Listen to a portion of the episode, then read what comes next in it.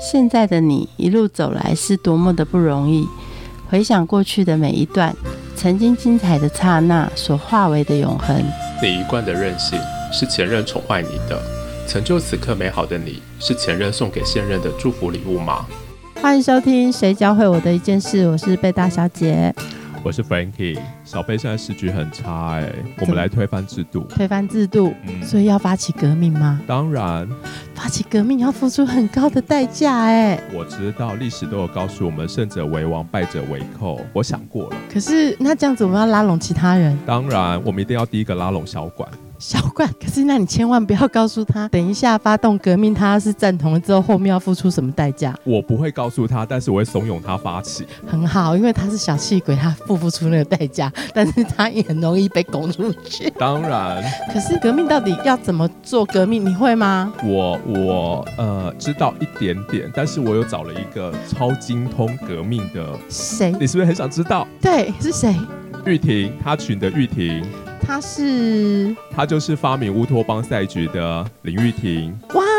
发明人呢？他来加入我们这次的战局吗？他会教我们如何怂恿小馆发起革命。太好了，好，我们今天欢迎他群的创办人林玉婷。嗨，玉婷，我知道你们最近设计了一款游戏叫乌托邦的赛局。哦，这个游戏其实最早是因为呃，从生活经验中去有一些发现啊。就是我发现，就是呃，就是常常会看到新闻说，就是呃，很多年轻人不敢生小孩啊。是对这些原因，你去往后再问的时候，他们就会发现说，原因是因为可能买不起房子，然后不然是工资太高，没办法照顾家庭嘛。是，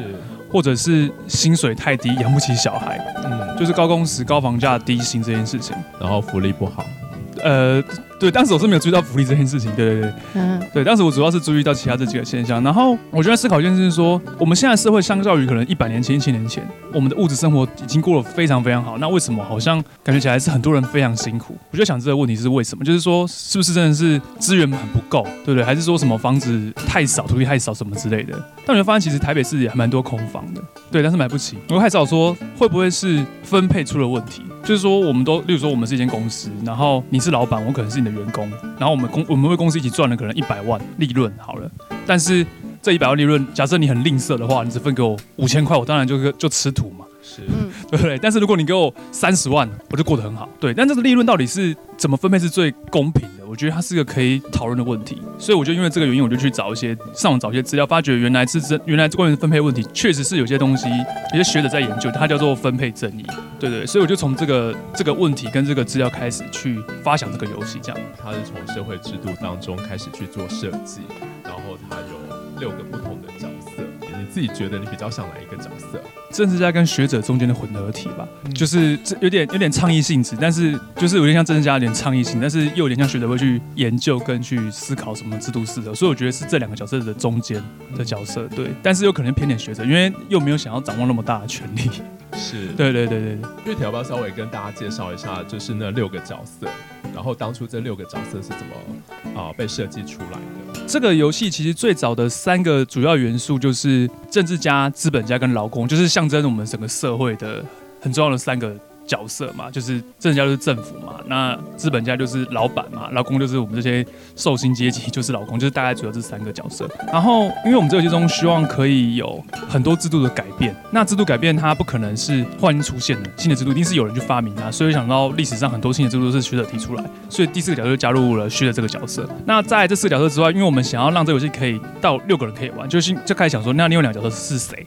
第一个想到的是跟劳工有区分的角色叫做专家。因为我们一般认为劳工就是可能就是刻板印象，就是觉得就是就是专门出劳力那一种，或者是那种攻读的那一种，他不是那种好像是我拥有一个很大的专业，例如像医师啊、律师那种很专精专业的东西的角色。那我说，那我觉得还可以出出个角叫做专家这角色，觉得也蛮有代表性，跟跟一般劳工做区分这样子。这是第五个角色。那第六个角色就是想要说，除了资本家这种大老板可能会工厂之外，那其实还有很多是小老板，是例如说。我呃，我是一个摊贩啊，或者我开一间小店，对，或者是我是专门在做就是小贸易的人、小生意的人，其实他也是一种社会中很常见的角色，所以我就创造出一个叫做叫做贸易商，去反映这个角色。这样，个人最喜欢哪个角色？说实在话，我是觉得没有，因为我觉得这六个角色都是重要的。就是我觉得社会中如果缺两角色，我觉得都很可怕。如果说清洁队员他如果罢工一年以上或半年以上，那很可怕，我们都会被垃圾淹没淹没，因为没有人把垃圾应该两天就够了吧？对两天就够了啦。对对对，不用到那么久。对对对对，没错没错没错没错。所以你会发现说，其实每个角度每个职业它会存在，是因为都有它的重要性存在。所以对我的角度来讲，我觉得每个都重要，不会觉得哪一个特别喜欢这样子，只是说大家可能适合的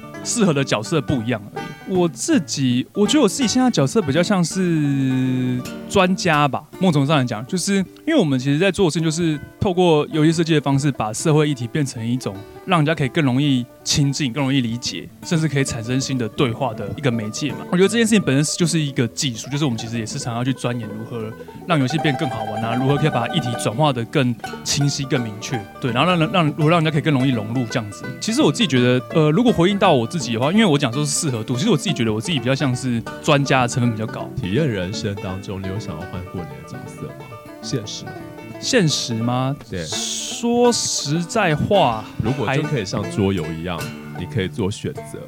嗯你会想要真实的去体验哪一个角色，还是你还是一样想要当专家的角色？这问题其实我之前我以前没有想过，我比较偏向是那种用热情去选择做的事情的那的那种人。是热情去选择工作，所以其实我就只是顺着自己热情去做自己想做的事情，所以我没有想过说就是去做一个就是可能没有热情，但是想做的事情，我没有想过这个问题。但是如果就是纯好玩的话，纯好玩，当然我其他角色都想体验看看了，就是就是一种像是游戏人生的心情，就只是纯粹想体验的，但并不是想要成为那个角色。会跟制度有关吗？因为其实你里面除了角色之外，还有不同的制度嘛。对，会因着不同的制度，你会有不同的角色的选择吗？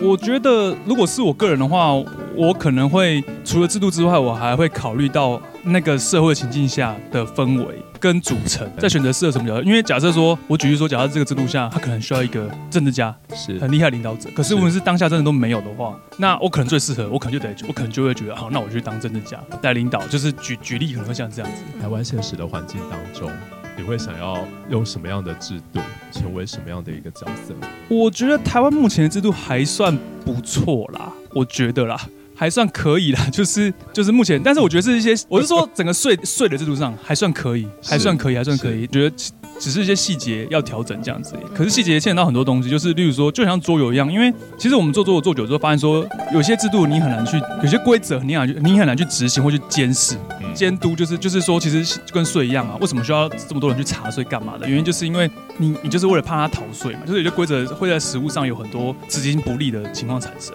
对，但是如果就精神来讲，我觉得目前的制度还算是还算是可以啦。对我来说，台湾目前制度还算可以，它不算是非常的非常的不能接受。你说我最喜欢的什么？其实说实话，我我还在想，不知道我还我还在想，因为如果有的话，我会把它设计到游戏里面让大家玩玩看。但是我其实还没有想到一个，我觉得我觉得不要说完美，就是我觉得很感觉起来很适合的制度，我现在也还没有想到。你会建议台湾施行什么样的一个台湾吗？对对应游戏中的话，对对应游戏中的话，理想的状态底下，你觉得它适合什么样的一个制度，或是你会希望它实行什么样的制度？嗯，就我个人而言的话，我会更倾向倾倾向北欧福利，就是它保持一定的自由程度。北欧福利，我觉得因为北欧福利它有一定的自由程度在，就是它在经济上也没有到非常的。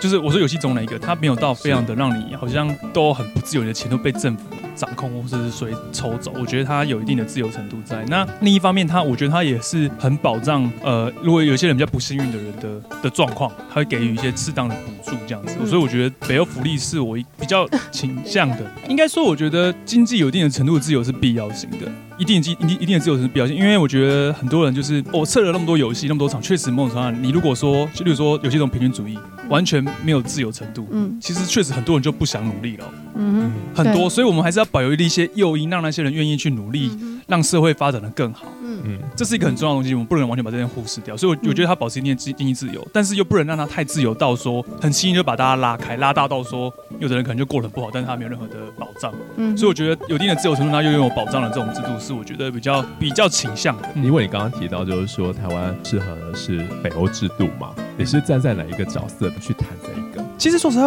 如果是北欧制度的话，我觉得我还是会想要做专家的角色。嗯？嗯，对对，对我来说啦，我还是会想要做专家，我还是不会觉得说好像专家，因为我我觉得跟我个性有关，我我我并没有说是要赚很多很多钱的心态，我没有那个心态，我觉得就是是。我觉得这个工作对我来讲做起来有价值、是。有意义感，那是我觉得最倾向的一个优先顺序的东西。嗯。对对，所以我我不太会因为制度，因为如果假假如像资本家的话，他税一定会抽比较重。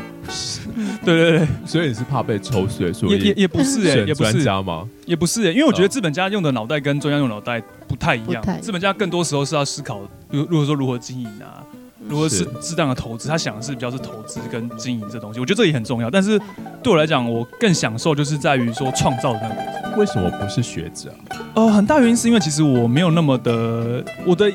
研究的心态、研究的乐趣、兴趣没那么强烈。我以前有念过硕班嘛，就发现我我其实对于研究，我不会想要追根究底到很很很底层、很底层，我没有那个倾向。虽然说我会去研，但是我觉得我研究的那种热情没有到那么高。个人很困嗯惑，学者跟专家怎么区分？其实我觉得这个问题问的很好，是说确实专家在学者，学者是在某种程度要讲话，学者是在学术上他研究的很深，可是专家确实会在他的技技能上研究的很深。其实他们都会有都会有研究的心态，我必须承认都会有，是对，都会有。但是我觉得一个是比较偏注在于学术领域，一个是比较偏注在就是实物上的研究。我觉得这两件事情是一个差别。但反过来说，也是因为这样，所以学者研究如果他研究的很深的时候，他的影响力是比较大的。是因为他研究比较大。那那专家当然他他可以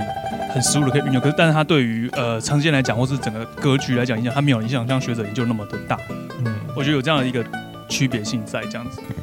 设计这一套桌游，你想要完成什么样的一个梦想？寻找一个所有人的理想生活，所有人的理想生活？对对对对对对对对，就是就是哦我我确实是有这个梦想，就是我自己有一个，我觉得不能算座右铭，算是一个小口号，就是我自己的小口号，一个小口号，就是我觉得悠哉过日子很重要，这样子，悠哉过日子。但是我觉得要悠哉过日子，就是要让所有人都有悠哉过日子的选择自由，那才是真正一个可以让悠哉过日子的一个方式。悠哉过日子的选择的自由，对，就是说你我可以选择有，就是有人可能他故意要把他自己弄得很忙，但是他是是但是他是自己选择要变很忙。而不是因为他不得不去忙。有的人就是因为有的人就是可能就是为了生活啊，就完全不能悠哉。嗯哼，但我觉得悠哉过日子是一个，如果我觉得理想社会是说悠哉过日子应该是每一个人的基本的人权。很理想的社会的话是这样，这是我的一个比较远的远的目标啦。当时我们开完工作坊的时候，我们会在工作坊写说你为什么要来这一项。是结果有一个有一个朋友他就来报名，然后他写了一句话说：“呃，我没有公民意识，我是资本主义的信徒。”当时嗯看到这句话，我吓一跳，我说：“哇塞，带那么多场，终于有终于有人要来踢馆了吗？”嗯哼，是，但我心中想，我们心自问说，其实我也没有，我也没有在这个工作坊中，就是很很强烈的的去吹捧或是鼓励公民意识这件事情，嗯因为我我觉得这是开放性的讨论嘛，任何人都可以来讨论这个工作坊。但是有人有这样子的报名的留言，我让我吓了一跳。嗯是他在一开始我们在会做个小活动、小暖身，就是讨论一些关于分配怎么样才是公平的小讨论。是他跟他们同组另一个比较偏左派的人，嗯嗯就有点小小的争执。对，就是左派那个人就说：“哎、怎样才是公平？他觉得要平等什么？”他说：“平等个头啊，给他知道很自由什么的。”他们就是有点小争执这样。是但是我朋友就说：“我觉得这个人不可理喻。”所以后来他一直讲讲讲，我就没有理他，我就只听 不说，不想理他。嗯对，就是一开始小王，可是真的进入游戏之后很有趣，因为我朋友他抽到一开始抽到角色，并不是资本家对，不是资本家，不是那个比较容易赚钱的角色。嗯对，然后他就很试图的努力，想要让他自己成为资本家，然后能够赚比较多钱。可是他不晓得他的那个对手蛮会玩资本家的，是他努力了很久，他发现他始终就是离得很远，没办法靠近他。所以当时他做了一件让我觉得跌破眼镜的事，就是他竟然跟那个一开始吵架那个人联手说：“我觉得我们是不是要对这个制度有点改变？”他觉得这好像这个制度好像有点怪怪的，他就这样子跟那个人，竟然是原本在游戏前是有点小争执，但在游戏中竟然他愿意想跟他联手。嗯跌破我的眼镜，然后想要改变制度这样子。到事后最后我工作坊就他主动来找我们，就跟我们讲说，他觉得呃他觉得他自己真的算是比较幸运的人。嗯他说其实、呃、他现在享有这些所谓的呃一些既得利益，很大的成分不单单只是自己的的努力而已，其实很多成分是来自于上一代祖祖辈辈他们的流传下来的一些呃优势，是所以他这个时代可能过比较轻松。是他就觉得他其实这件事有点跟他原本的想法不太一样，然后后也因此他后来就买游戏，然后就有点像是我们的传教士一样，就是他就是会找他朋友来玩这个游戏，这样印象蛮深刻，就是从报名到工作坊结束都让我很很吃惊的一个经验，这样。你会希望玩家在玩的过程当中啊获得什么？我觉得很重要的东西是，与其说是理念，我觉得是这种是希望玩家在玩游戏这个过程中可以看见一些他原本没有看见或是没有想到的想法，通过跟别人一起玩过程中，我觉得这很重要。我觉得光是只要这件事情做到，我觉得就是大家就开始会更有包容性。对，就是哦，原来很多事情不是我原本想象那样，包括我自己也是啊。我看很多人玩之后，发觉有些制度我预期他会这样，就发觉哦，有人玩起来是这么一回事，另一回事。我自己都会觉得，我自己都看见了很多自己原本没有预想到的结果，这样子。玉婷可以举一两个那个冲击吗？就是说你本来预期会是这样，结果它其实大家玩起来并不是这么一回事。比较大冲击应该是平均主义吧。嗯，就是我一直觉得这个平均主就是说，如果他就是所有人赚的钱都集中起来，然后平均分配，不管你是贡献多或贡献少的平均分配的话，嗯理论上来讲，我觉得应该大家就会不想努力。嗯反正就是让让别人去工作去赚钱了，我来分他的钱就好。我干嘛那么努力？我就是嗯爽爽过日子就好。嗯我原本预期是这样，但结果我在工作坊的时候，有几次我就发现不不全是这样。是就例如说有一次我在算是算算是教师研习，去带教教师研习的时候，有一群老师，他们反而是变成平均主义之后，反而更努力赚钱。原因只是因为他发觉他努力赚钱，可以把钱分给其他人，觉得很开心。当然，他其实努力赚钱，他其实钱也变多了。原本如果是自由的自由方的话，可以赚更多，只是他觉得说我钱变更多，那同时我可以分钱更给更多人，嗯，哇，他觉得这件事很爽。而且有更多的钱不会被充公。对啊，这件事情我觉得很，我觉得很不可思议啊！我跌破眼镜啊！我说哇塞，只要有人这样想啊，很不可思议。但是他们是一群老师啊，可能老师就是比较有大爱，OK，我觉得这可能是一个很重要的原因。所以我可以说这套桌游不只是玩家当中他学到了包容，包含你自己也学到了包容。你设计了一个部分是每换一代就会有一个制度的改变，这是你刻意加进去的希望感吗？因为你知道，其实，在现实的社会当中，很难在一代当中他就可以做到制度的改变。现实中的制的制度改变通常都是，通常比较大制度改变都是都蛮血腥的啦，是嗯都是会有革命啊、流血这种，它没有那么的单纯。其实包括我们现在的民主制度，也是因为之前有革命过，哇，杀是来杀去，然后才都是蛮激烈的手段之下才会改变。嗯所以我当时会这样做，有几个目的，是因为我希望可以让大家可以有机会体验更多的制度，然后。第二件事情当然也是说，我也是希望说，让大家知道说，其实制度改变是有可能的。毕竟我那游戏中其实它是算是民主，因为我是用选举去是投，然后我们跟我们现在是政体是一样，我们也是民主的。OK，对，我们现在民主政体，我们还是有机会去，虽然说它可能很难，但是还是有机会。而它也不一定要用那么过去历史上那么暴力的方式就可能改变制度。我觉得主要是这两个点。玉铁，你是不是想要激起大家的光明面啊？因为你其实也有革命的制度的设计嘛，可是你革命的门槛是很高的，还是其实你是颠倒过来，就是你用了人性当中最丑恶的一面嘛？因为我永远要去算计，如果我的革命不成功，我可能失去一切。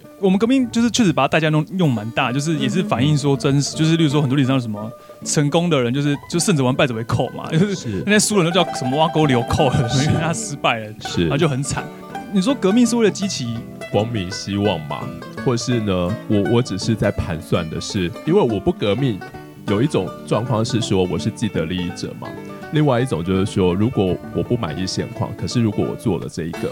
我可能就什么都没有啦。我觉得刚开始会真正革命最大目的是抱有一丝希望吧，它是一个可能的选项。我觉得当时在有一种设计这个制度是为了这件事情，其实这也是跟我那时候测试的时候，早期测试的个故事有关。就是是我有一次玩的时候，有一群朋友就是玩一玩玩的就被送哎、很不爽。第三世代脸真的太臭了，臭到不行。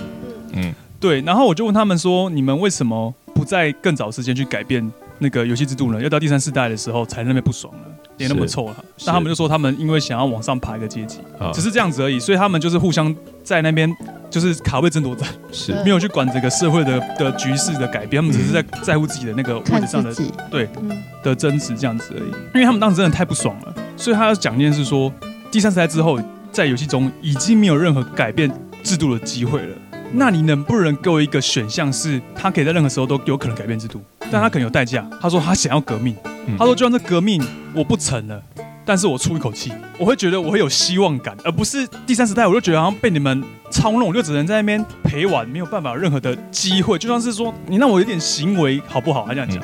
让我有点希望好不好？就因为这样，我就把革命的制度设计出来。我想说，对我需要满足这样子的人一些希望。但我觉得，我觉得这也是就像就像你刚刚讲，就是反映到真实生活中有这件事情存在，确实会有一些看见光明跟希望的可能性嘛。如果你完全就没有的话，你就觉得好像很很绝望这样。这套桌游设计出来之后，有没有曾经有过挫折感？我觉得最大挫折感应该是来自于我们为了要让游戏的体验比较深刻，所以使游戏的规则没有到非常的简单。嗯，对，所以很大挫折感是在于说，确实在推广游戏的时候，会有很多人因为游戏比较复杂一点，而失去了接触这游戏的机会。嗯我觉得这是最大的挫折是在这边。我会试着去挖掘出更多的故事，或者是用更多清楚的说法，让大家会觉得这游戏是值得他们来玩的。嗯，我觉得我可能会这样用这样的做法去吸引大家来玩，对，然后会说其实复杂是值得的，因为你克服了之后，你就会得到一些你没有得到过的体验，这样。玉婷，我不知道有没有很多人说过你哦，就是你是一个理想的乐观主义者。因为我在玩这一套啊、桌游的过程当中，我发现其实台湾的制度，它其实在某一个程度上，它已经告诉我们，我们要选择哪些是一个既得利益者。你现在正在努力的做的是呢，要让所有的不同的角色当中，他们彼此可以互相包容，甚至呢，可以去做一个自由的选择。这其实是一个非常理想的状态嘛。我觉得很大的原因就像您刚刚讲的，就是嗯理想乐观主义。我觉得就是，我觉得必须相信的一些人性，这很重要。我觉得就是有一句话，我觉得就是相信，先相信才会看见。其实我觉得相信的力量是很强大的，所以我觉得我因为相信，我觉得每一个人内心中绝对有一个愿意跟大家共享跟共好的潜在在他的身体里面，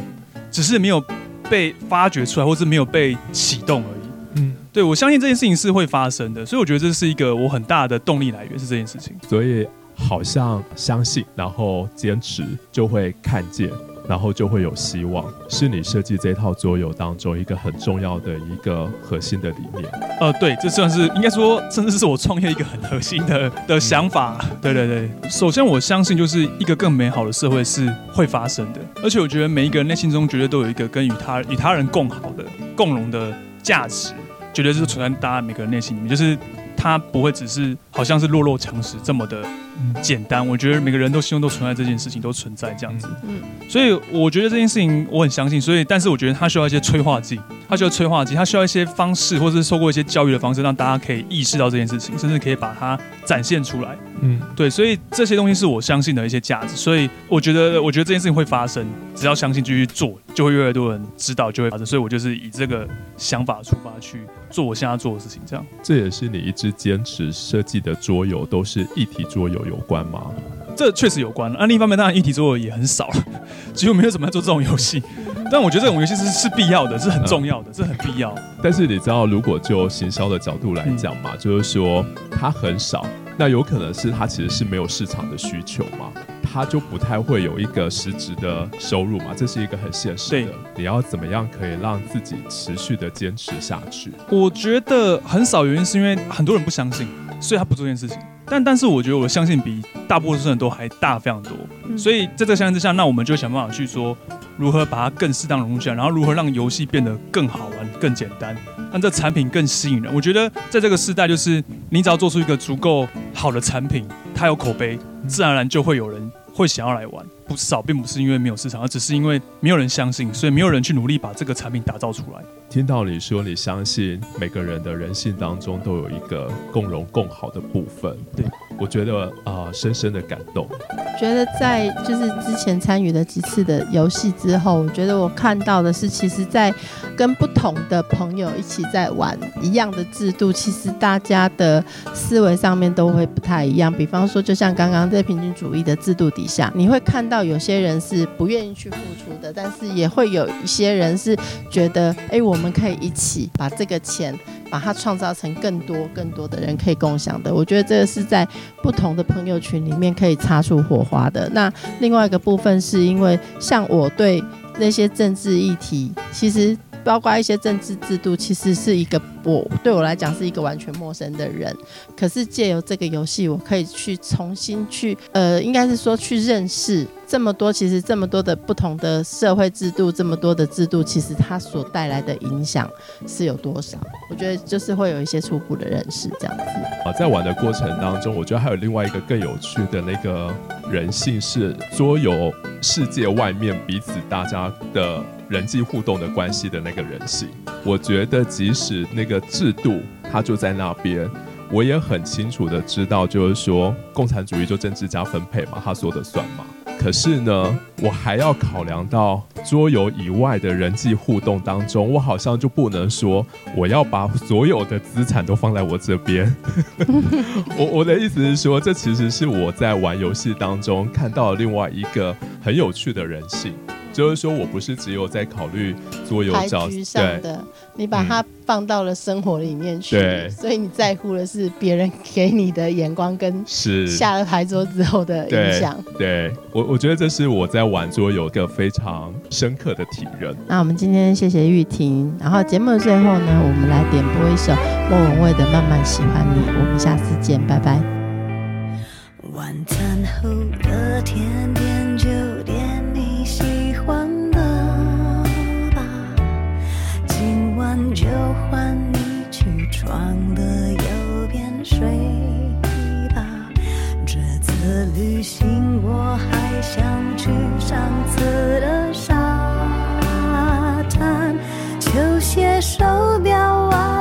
衬衫都已经烫好，放行李箱，早上等着你起床，慢慢喜欢你，慢慢的亲密，慢慢聊自己，慢慢和你走在一起，慢慢我想配合你，慢慢抱。